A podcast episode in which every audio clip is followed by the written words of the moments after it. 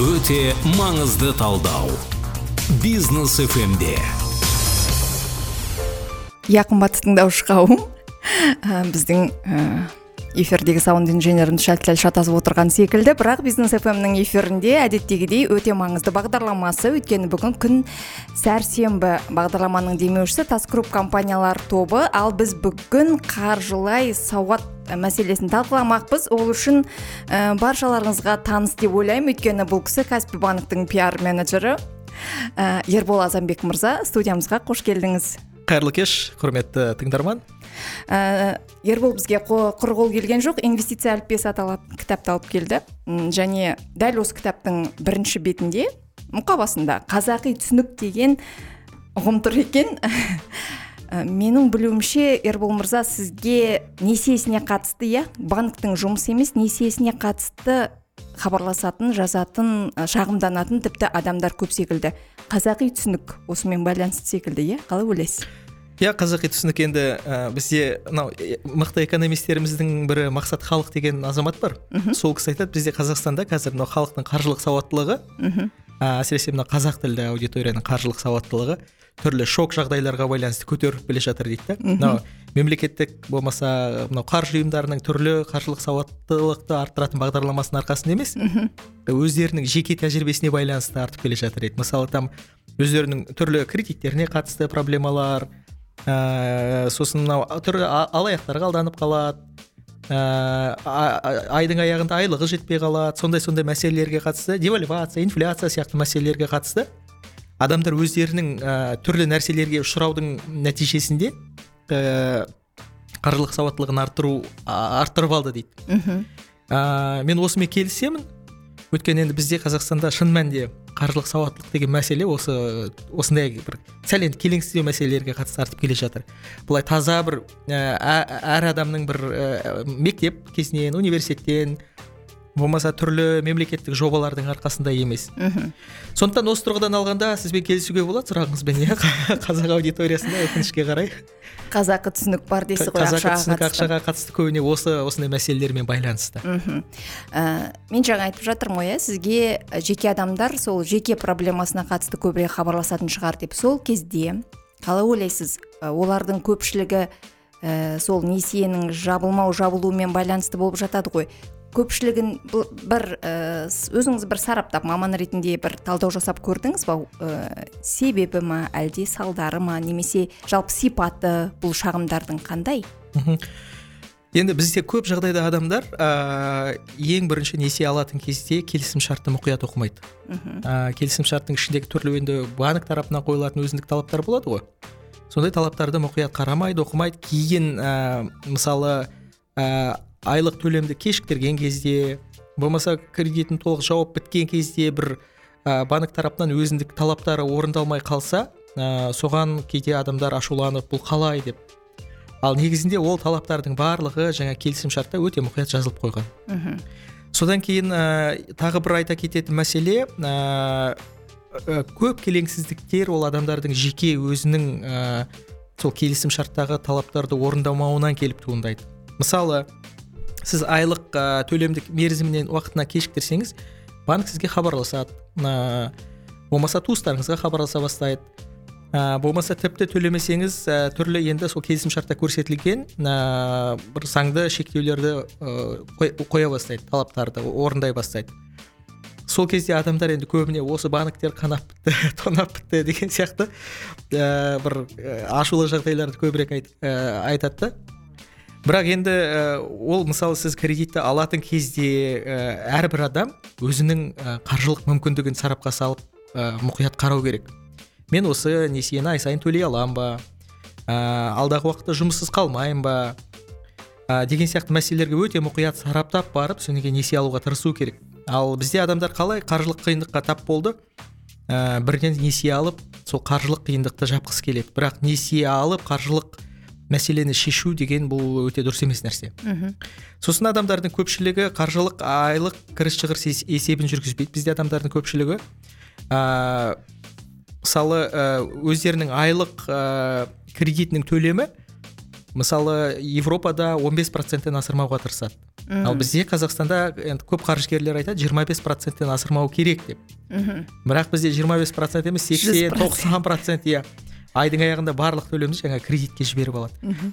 Енді нәтижесінде одан кейін банктер келіп кінәлайды. Мысалы банктер болмаса ана микроқаржы ұйымдары осылар бізді тонап жатыр деген сияқты. Ә, мұндай иә кешірім өтінемін ербол мырза. Мұндай ұғымның кейде қалыптасуына ә, көп жағдайда олай бөлгеніме ә, әріптестерім ренжімесін қазақ тілді журналистер ықпал етіп жататын секілді?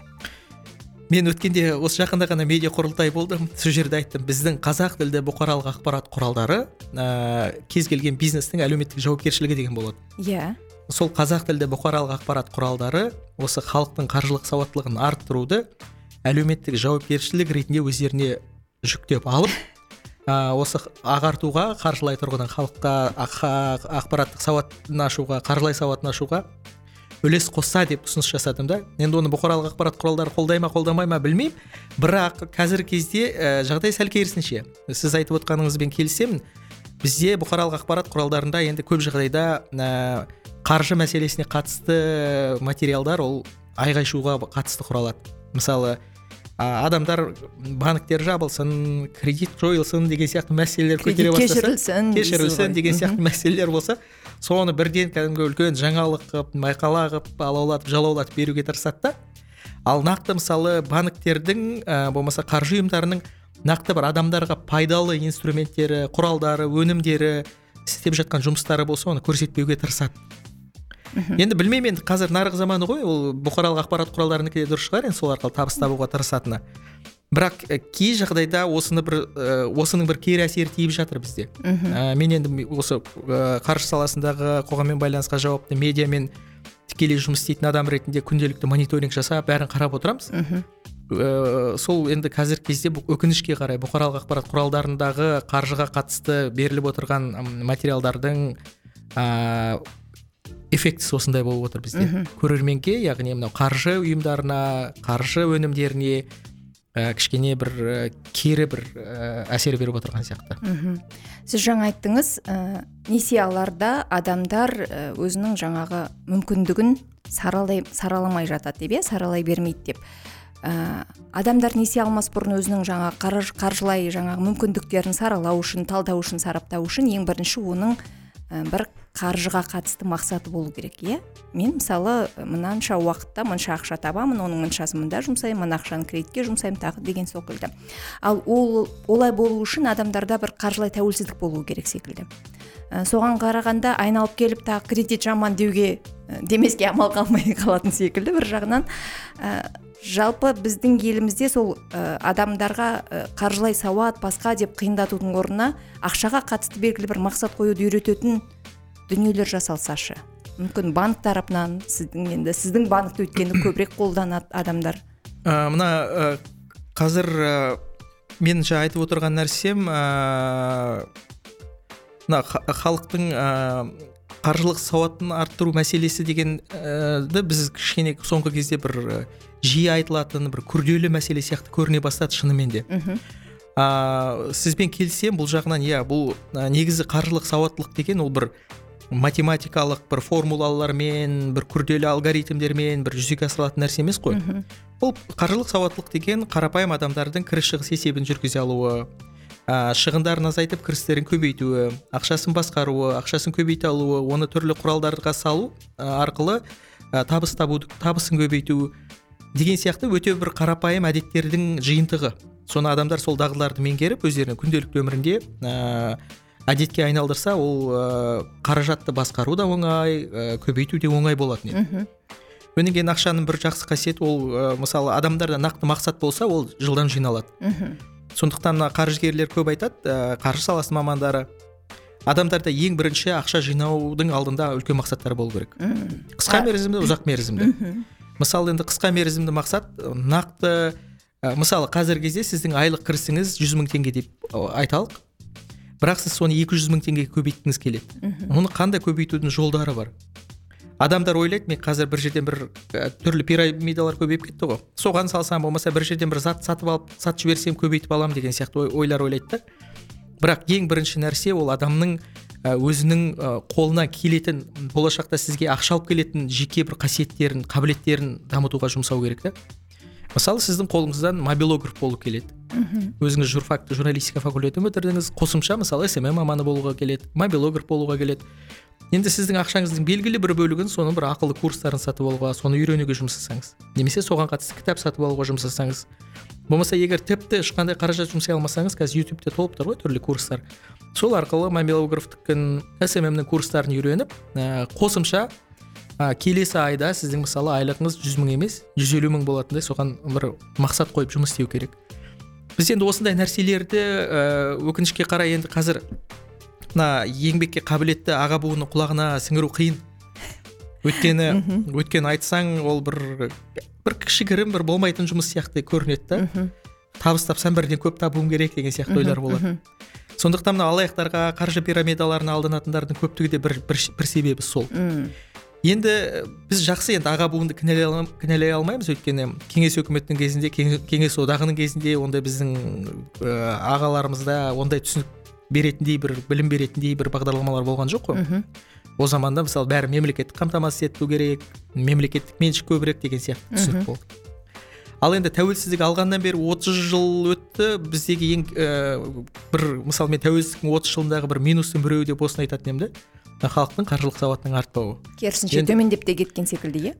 Жоқ ә, белгілі бір деңгейде ғана өте баяу ақырындап бір жылжып келе жатыр алға жылжып келе жатыр. Бірақ бір ә, бірден ә, осы қазіргі заманның талабына сай емес. Қазіргі заманның адамдарының ә, қаржылық сауаттылыққа деген сұранысы ол қазір мына ә, инвестициялық құралдарды пайдалануға келіп тоқтады. Депозит кредит сияқты банктік өнімдер емес олар уже қатардағы жай кез келген адам білуі керек нәрсе. Ал қазіргі адамдардың ә, сұранысы мына жастардың сұранысы әсіресе. Ол инвестициялық құралдарды пайдаланып қаражатын көбейту деген ә, құрал осы құралға келіп тоқтап тұр. Ал бірақ қоғамда өкінішке қарай әлі күнге дейін бізде мысалы кредит депозит деген мәселесінен шыға алмай жатырық та адамдар соның айналасында ғана жүрміз. Аз айлық соны қалай көбейтеміз сананы тұрмыс билеп жатыр дейсіз сананы тұрмыс билеудің айналасында ғана қалып кетіп жатыр да. Ал шын мәнінде халықтың сұранысы сол инвестициялық құралдардың деңгейіне келді. Біз яғни бұны бұдан шығатыны біз қазіргі заманның көшіне ілесе алмай жатырмыз мына қаржылық сауаттылық тұрғысынан. Осы мәселеге негізі бізге өте көңіл бөлу керек. Ә, кез келген мысалы қаржы ұйымдары болсын жеке бизнесмендер болсын ә, енді негізгі мемлекеттің жұмыс қолға алатын жұмысы ғой. Бұл мысалы ә, қазіргі кезде алынып та жатыр иә? алынып та жатыр бірақ енді одан бір өте бір нәтижелі жұмыстар иә, көрінбейді. тиімді нәтиже болмай жатыр. Мысалы мен қазір ә, көргім келетін нәрсе мектепте қаржылық сауаттылыққа қатысты нақты бір пән болса. Қосымша бір ә, қазір қарап отырамын қосымша бір пәнге қосымша бір сағат бөліп қойған. Оны білмеймін бір бастауыш сыныптың мұғалімі бұрынғы ә, қосымша білім жетілдірген екі ай үш ай барып сондай кісілер сабақ береді да бұған қатысты меніңше бір ә, мемлекет тарапынан нақты үлкен бір ауқымды бағдарлама жасалу керек. Мектептегі оқушылардың қаржылық сауаты мектепті бітірген кезде тура жапониядағы сияқты. Жапонияда мысалы он бірінші класты біткен кезде оқушылар акцияларды сатып алып сатуға сату деңгейінде болады білімдері қаржылық сауаттылығы. ал бізде қазақстанда ақшаны санаудың өзін кішкене мәселе ғой. Аха. Осы осы жерде менде бір мынадай сұрақ туады және бұрыннан бері мазалап жүрген. Біздің қазақ халқының иә ә, кәдімгі табиғи өзінің экономика экономикаға деген ақшаға байлыққа деген бір кәдімгі туа бітті халықтың өзіне тән ерекшелігі иә? Ә, сондай бір қалай айтсақ екен қасиеті бұл бір ғылыми түрде негізделіп ғылыми түрде ә, жария етілмей жатқан секілді. Мысалы біз осы уақыт жетпіс жылда мысалы кедей бай болып бөлінді біздің ата бабаларымыз деген секілді бір ұғыммен келдік та. Ал қазір керісінше жоқ біздің аталарымыз кедей болмаған деген бір ұғымдар пайда бола бастады. Иә жақсы кедей болмаса ол өте жақсы бірақ олар ә, ақшаны басқарудың немесе байлығын басқарудың белгілі бір жолдарын білді ғой. Иә ол қалай болды? Бізде осы нәрсе бір үзіліп қалғандықтан адамдарда ә, сол қаражатқа байлыққа қатысты бір адасушылық пайда болған секілді. Әлде әлде менікі менікі адасу ма? Жоқ сіздікі адасу емес сіздікімен келісемін сіздің пікіріңізбен. Мына қазір қолыңызда отырған ә, кітапта ә, ішінде қазақи түсінікке қатысты бір тереңірек тоқталған жеріміз бар. Ә, ол жерде біз мына орта ғасырлардағы қазақтардың жалпы қаражатқа қатысты түсі- түсінігін зерттеп көрдік. Сол жерде ә, бізде мынау ата бабамыздың қаражатқа деген табыс табуға деген түсінігі ә, көрші ресейге болмаса европалық мемлекеттерге қарағанда көш ілгері болған. Тіпті. Иә мысалы ә, оларда мысалы жер деген мәселе болмаған ә, мал ол, ол жерде мысалы жаңағы ә, акция түрінде акция сияқты болған. Мхм. Оның кө- көктемде қыста жаңа төлін алады күзде жазда сатады ә, қысқа қам жасап алады ә, оның етін жейді ә, одан бөлек оның сыртында мысалы ә, алыс жақынды жәрмеңкелерге мысалы көрші мемлекеттермен жәрмеңкелерге мысалы аңның терісін малдың терісін деген сияқты өзіндік кәдімгі теңге рубль деген сияқты бір балама Валютасы бар, иә? валютасы болған балама. Қазіргі валютаға балама. Ә, және халықтың басым бөлігі ол кезде ә, байлар және табысы орташадан жоғары адамдар болған. Ә, мысалы там европалық ұлыбританияны алып қарасаңыз ол жерде мысалы тура орта ғасырларда қазақстан мен он сегізінші ғасырда алып қарайықшы мысалы қазақстан мен ұлыбритания ұлыбританияны салыстырсаңыз біз осы кітапта мысал келтіреміз. Салыстырсаңыз ол жақтағылардікі көбіне мына ә, отырықшы өмірі завод фабрикаларда жұмыс істеген олардың завод фабрикаларындағы жұмыстардың ә, жұмыстың мына ауырлығы айлықтың аздығы ә, мынау халықты өте қатты титықтатып жібергені байқалады да Мм. ал біздің халықта тура сол кезеңде емін еркін жайлауда ә, малы алдында оның етін жейді сүтін ішеді терісін сатады етін сатады ә, мыңғыратып айдап барып арысы қытай берісі ресей барлық жерге жәрмеңкелерге сатып айырбастап емін еркін бір тұрмыс кешкенін байқауға болады да.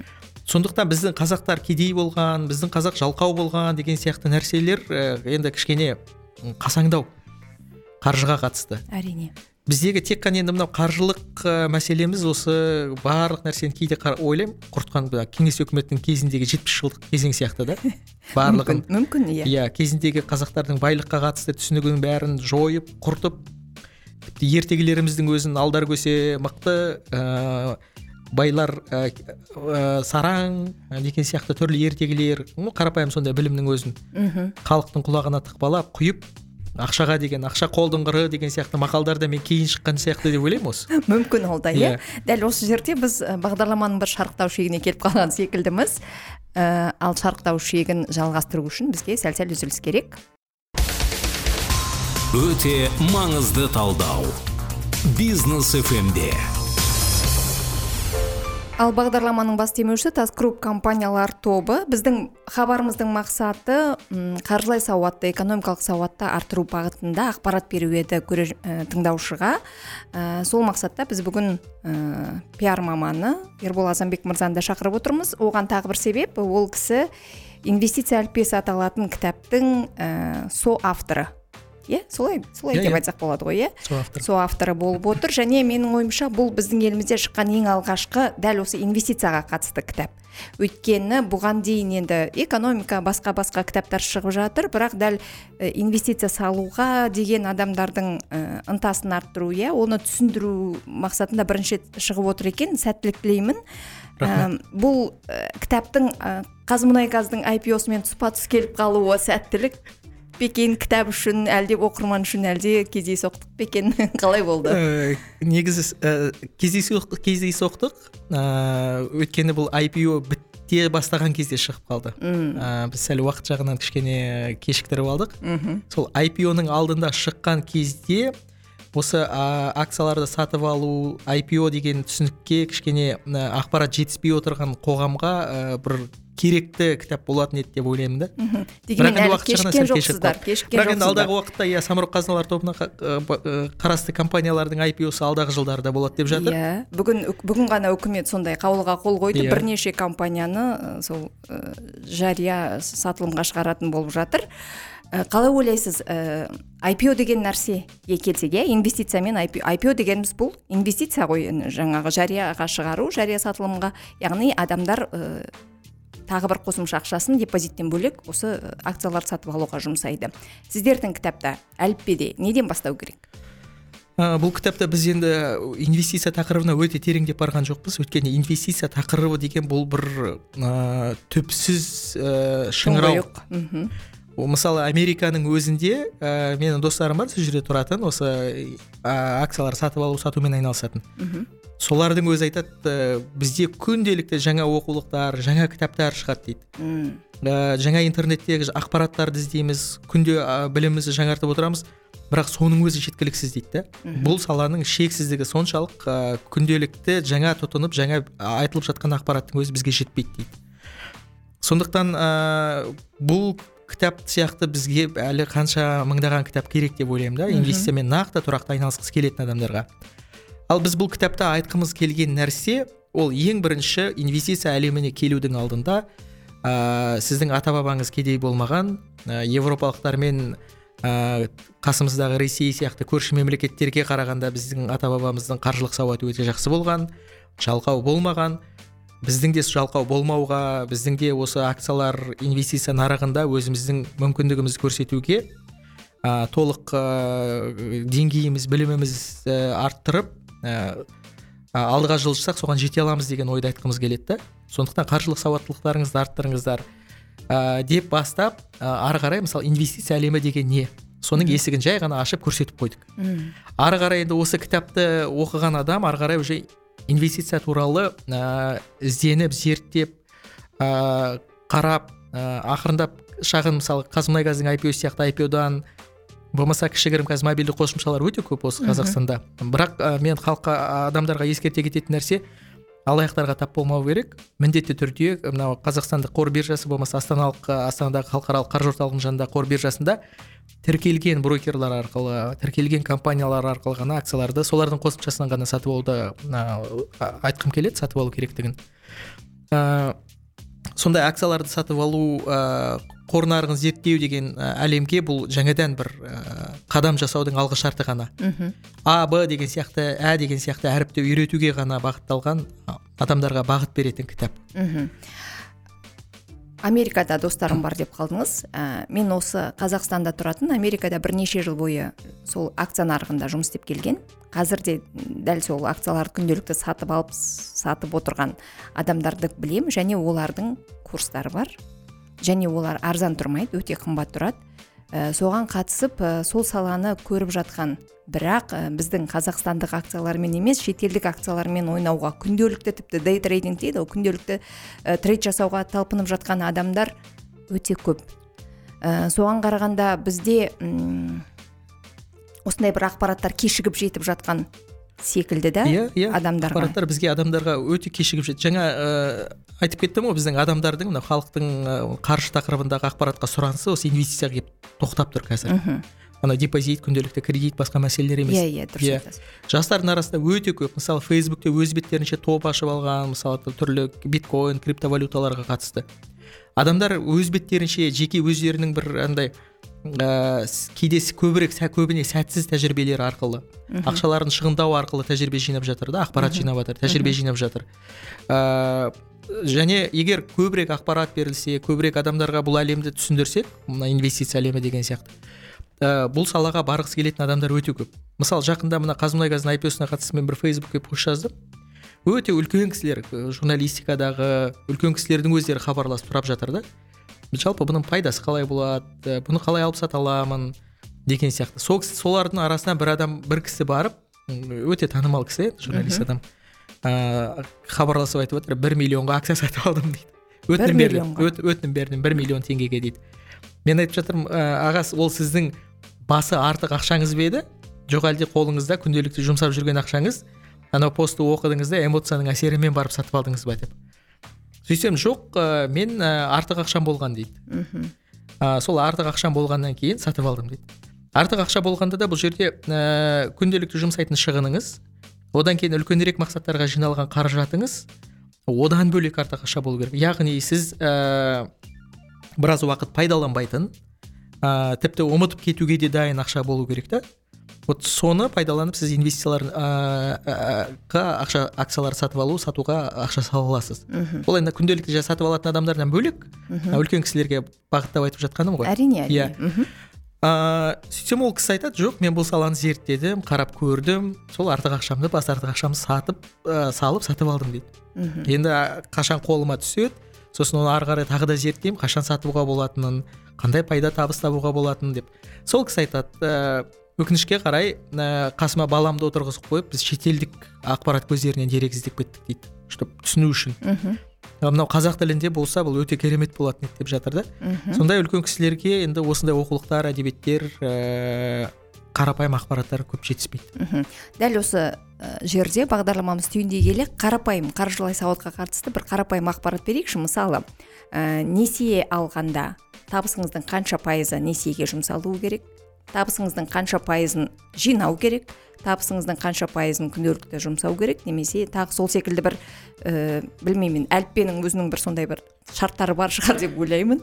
Ә, несие алғысы келетін адамдар өте мұқият есте ұстайтын нәрсе айлық табысының 15 пайызынан асып кетсе айлық төлем және несиеге төлем.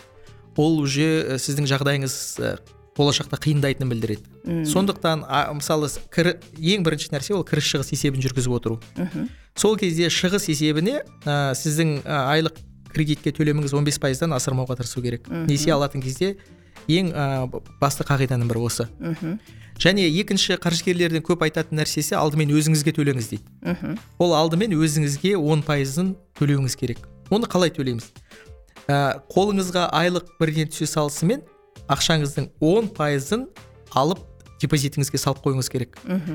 Ол ана көршіңіздің қарызын қайтару банктің кредитін төлеу коммуналдық қызметтер төлеу деген сияқты нәрселерге қарамастан. Міндетті түрде он пайызын салып қойсаңыз және ол он пайызды құр ғана салып қоюдың қажеті жоқ мақсат болу керек. Ә, көлік сатып аламын ә, шетелге саяхаттаймын ә, шетелдік бір қымбат курс сатып аламын деген сияқты нақты мақсаттар қойып сол мақсатқа қарай жинасаңыз пәтер сатып аламын деген сияқты. Сонда ә, өзіңіз де жалпы енді жинап көріп жүрген шығарсыз? ақша тез жиналады. Әрине. Мхм. Көп адамдар сол ақша он пайыз не болады менің табысым мысалы жүз мың теңгеден аспайды деген сияқты ой айтады да. Бірақ он пайызын міндетті түрде жинай бастасаңыз ол тез жиналады. Сондықтан алдымен өзіңізге төлеңіз айлығыңызды және оның он пайызын міндетті түрде ә, айлығыңыздың ә, депозитке салуды ұмытпаңыздар. Ә, ең басты осы екі қағида. Одан кейін бөлек нәрсе ол міндетті түрде кіріс шығыс есебін жүргізу. Кіріс шығыс есебін жүргізіп шығыстарды азайтуға тырысу. Адамдарда өз кіріс шығыс есебін жүргізіп отырсаңыз бірден байқалады. Мысалы жаман әдеттерге біз көбірек ақша жұмсаймыз. Ә, фастфуд жейміз ә, түрлі шылым шегеміз деген сияқты нәрселерге. Ал сіз е- кіріс шығыс есебін жүргізіп шығындарыңызды сызып отырсаңыз мен мына әдеттен арылуым керек кірісімді оның орнына сол кіріске ой ә, депозитіме салып отыруым керек жинауға бағыттап отыруым керек десеңіз ә, онда бір өзінше бір қаржылық әдет жақсы әдет қалыптасады. Осы нәрсеге бізде енді адамдар көбірек көңіл бөлсе деген. Қарапайым ғана осындай бір қағидасы бар дейсіз өте қарапайым нәрсе енді бізде адамдар қаржылық сауаттылық өте қиын нәрсе деп ойлайды. Ал шын мәнінде қарапайым күнделікті ә, дұрыс жақсы әдеттердің ә, дағдылардың жиынтығы ғана ғой. Күнделікті әдетке айналдыру керек соны. Көп рахмет. Бізде бүгін қонақта болған пиар маманы журналист ә, ербол азанбек мырза және ол кісі инвестиция әліппесі атты кітаптың сол авторы. Енді сол арқылы да ербол мырзаны білетін боламыз. Ә, біздің эфирімізден көр, тыңдаушыларымыз неге қайта қайта көрермен деймін тыңдаушыларымыз көп жақсы нәрсе ә, пайдалы лайфхактар мүмкін ә, кеңестер алды деген сенімдеміз. Бағдарламамыздың бас демеушісі тас групп компаниялар тобы. Эфирге келгеніңізге көп рахмет. Қымбатты тыңдаушы эфирде қайта жүздескенше аман болыңыздар. Рахмет сау болыңыздар.